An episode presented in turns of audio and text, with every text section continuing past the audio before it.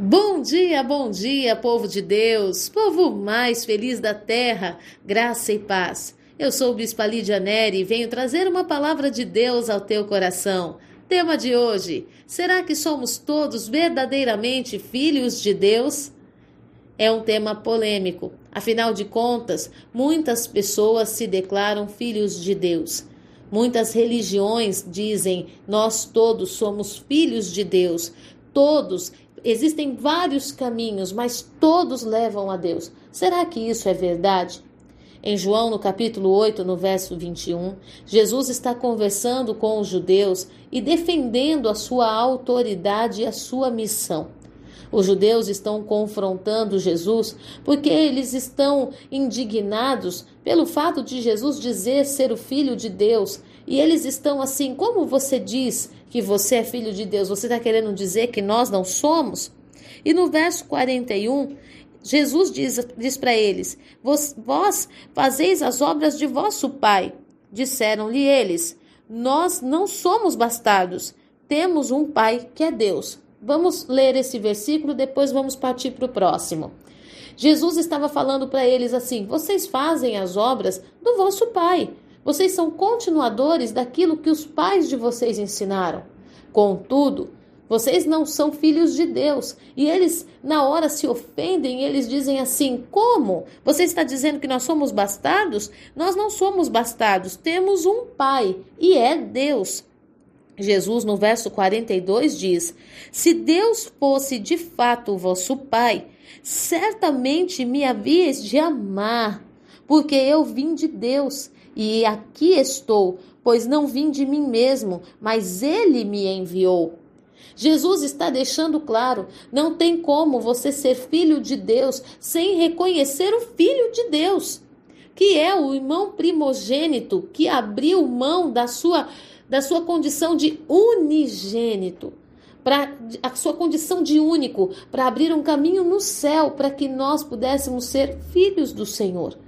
E muitas pessoas por aí que abominam Jesus Cristo, que falam mal, que condenam a igreja cristã, que condenam os, os princípios cristãos, os ensinamentos de Jesus.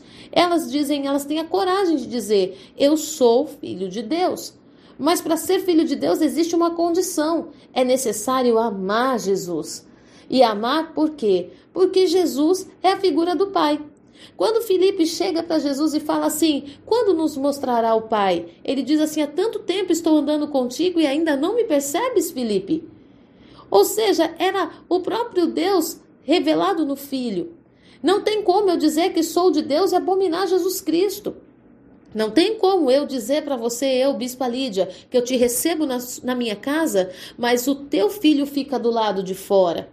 Você entraria numa casa onde você é bem-vindo, mas o teu filho fica do lado de fora? Eu creio que não. Todos nós que somos pais conscientes e que amamos os nossos filhos, não nos sentiríamos jamais bem-vindos num lugar onde não cabe o nosso filho. Não há como dizer que somos filhos de Deus se desprezamos os ensinamentos, se desprezamos a presença de Jesus, o seu sacrifício. Não tem como nós sermos chamados filhos se nós não entramos para a nova aliança. Se eu não entro para a nova aliança em Cristo Jesus a partir do seu sangue derramado, do seu corpo moído, então eu continuo com o pensamento de servo, e servo não tem pai, servo tem um Deus um soberano que pode sim te dar alguns conselhos, que pode sim te dar alguns livramentos e trazer algum tipo de provisionamento. Mas o relacionamento de intimidade, de profundidade, de saber daquilo que Deus está fazendo, como Deus está movendo, isso é para filhos. E eu tenho insistentemente nesses devocionais falado sobre isso. Porque Deus, ele tem chamado os seus Sabe, a palavra do Senhor diz que muitos são chamados e poucos são escolhidos. Mas por quê? Porque Deus fez acepção de pessoas? Não, porque Ele chamou a muitos, mas poucos decidiram dar ouvido a esse chamado. Quando nós olhamos a passagem dos dez leprosos, que Jesus os dez clamam por cura, eles avistam Jesus, os dez clamam por cura. Jesus envia uma palavra e os dez são curados. Mas somente um volta para agradecer. E o que isso mostra? E aquele um que voltou para agradecer, ele levou muito mais do que a cura, ele levou a salvação. Jesus pergunta para ele assim: foram dez curados e só você voltou? E ele fala assim: a tua fé te salvou. Receba a salvação. Sabe o que, que é isso? É o reconhecimento, é a gratidão. Eu encontrei o Messias, eu me abri para conhecê-lo, eu voltei a buscá-lo. E além da cura, além daquilo que eu precisava para viver nessa vida, eu recebi a vida eterna. Para a vida eterna foi que Jesus morreu, para que nós pudéssemos ter a vida eterna, para que nós pudéssemos ter o acolhimento de filhos na presença do Pai. Não adianta eu dizer que eu tenho um Pai que é Deus e não, não trilhar o caminho da eternidade e não trilhar o caminho da salvação, o caminho onde eu estou, onde um dia eu vou fazer uma viagem para me encontrar com o grande amor da minha vida, o meu Deus, o meu Pai. Em nome do Senhor Jesus, essa é uma manhã que o Espírito Santo de Deus te chama a um despertamento. Não dá para dizer que você ama o Senhor que você é filho de Deus odiando os ensinamentos de Jesus, sabe, agredindo verbalmente na internet, colocando palavras pejorativas contra o evangelho. Eu não estou aqui nem falando de pastores, não estou falando de igreja, estou falando contra a palavra, acrescentando textos bíblicos, sabe, para justificar o seu pecado, justificar as suas falhas acrescentando textos na palavra, mudando as vírgulas de lugar, para que aquilo que você decidiu viver e ser tenha uma justificativa bíblica. Uma coisa que me chama muito a atenção é que as pessoas que rejeitam a palavra, que não aceitam a palavra de Deus, querem justificar-se na palavra acerca das suas decisões.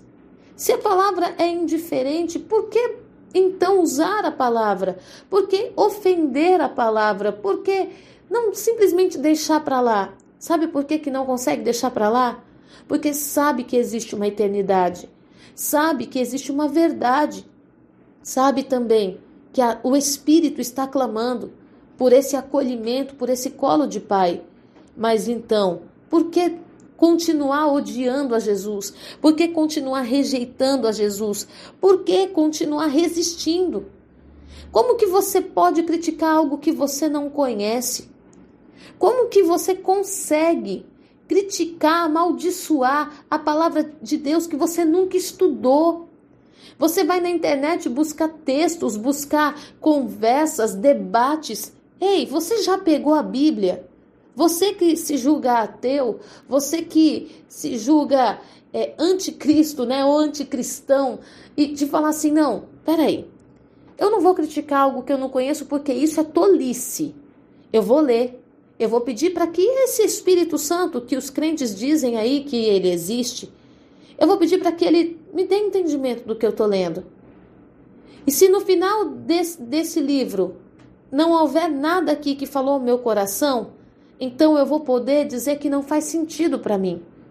Agora, criticar algo que eu nunca estudei, isso não faz de mim uma pessoa inteligente. Gritar para ter uma razão, gritar para ser filho de Deus quando eu rejeito o filho de Deus, o Senhor Jesus, é a mesma coisa de você querer entrar na prova do Enem arrombando os portões. Quem deixa? Ninguém. Talvez seja uma comparação até um pouco simples para se compreender, mas eu sei que para muitos vai fazer sentido.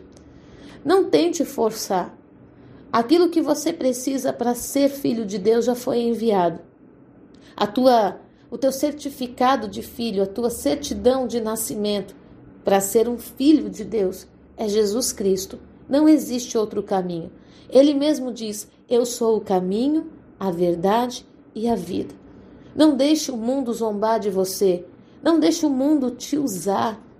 Sabe, muitas vezes você é uma pessoa influente e o mundo está te usando para falar um monte de coisa nas redes sociais, nos palanques da vida, nos auditórios, e você está falando coisas que não deveria porque você nunca estudou. Pegando ideia de um, ideia de outro, teoria de alguém e formando uma opinião quando na verdade você nunca leu profundamente o que deveria se ler e nunca compreendeu aquilo que se deveria compreender. Pega a ideia de alguém que diz que a Bíblia é um livro de violência, sendo que a Bíblia é o livro que nos ensina nunca a revidar. Talvez por isso o mundo tenha ganhado tanta força para gritar com a igreja, humilhar a igreja e a igreja não reage. O povo que lê um livro violento é o povo mais pacífico do mundo. E então você precisa reavaliar. Quer ser filho de Deus? Quer realmente ser filho de Deus? Então, em nome de Jesus, aceite o filho.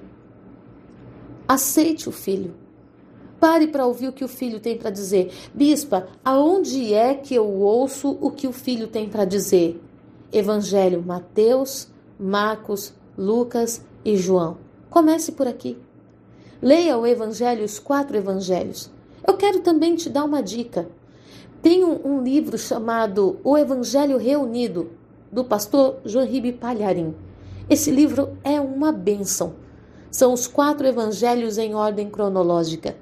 Se você tem dificuldade para ler o evangelho na Bíblia, leia os quatro evangelhos ali reunidos. Vai fazer muito sentido para você. E ali você vai compreender o que Jesus diz. Se o que ele diz realmente é contra você, ou será que ele está te chamando para viver um amor que você nunca viveu? Em nome do Senhor Jesus, que essa palavra encontre o teu coração, que você hoje, de uma vez por todas, de, não deixe mais o mundo usar você. Não deixe mais o mundo fazer você passar alguns constrangimentos, falando de coisas que não conhece. Eu tenho comigo.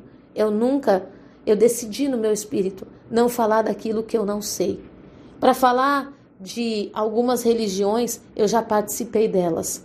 Eu já estive lá dentro. Eu já vi como funciona. Eu já sei como é que se ministra, o que se faz, por que se faz a gente vai não só pesquisar, eu já fiz a loucura de estar no meio delas e eu descobri que somente na palavra tinha o amor verdadeiro, tinha aquilo que eu precisava, o colo do Pai. Que Deus possa falar profundamente ao teu coração. E se esse devocional fez sentido para você, compartilhe. Nós estamos presentes no, no Spotify, no podcast, e eu sei que esse devocional pode confrontar muita gente mas pode ser a palavra que você precisava para gerar despertamento e entendimento no coração de algumas pessoas. Que Deus te abençoe, que essa palavra possa fazer você entender que a única coisa que Deus deseja de fato é amar você. Amém? Deus abençoe você. Fique na paz.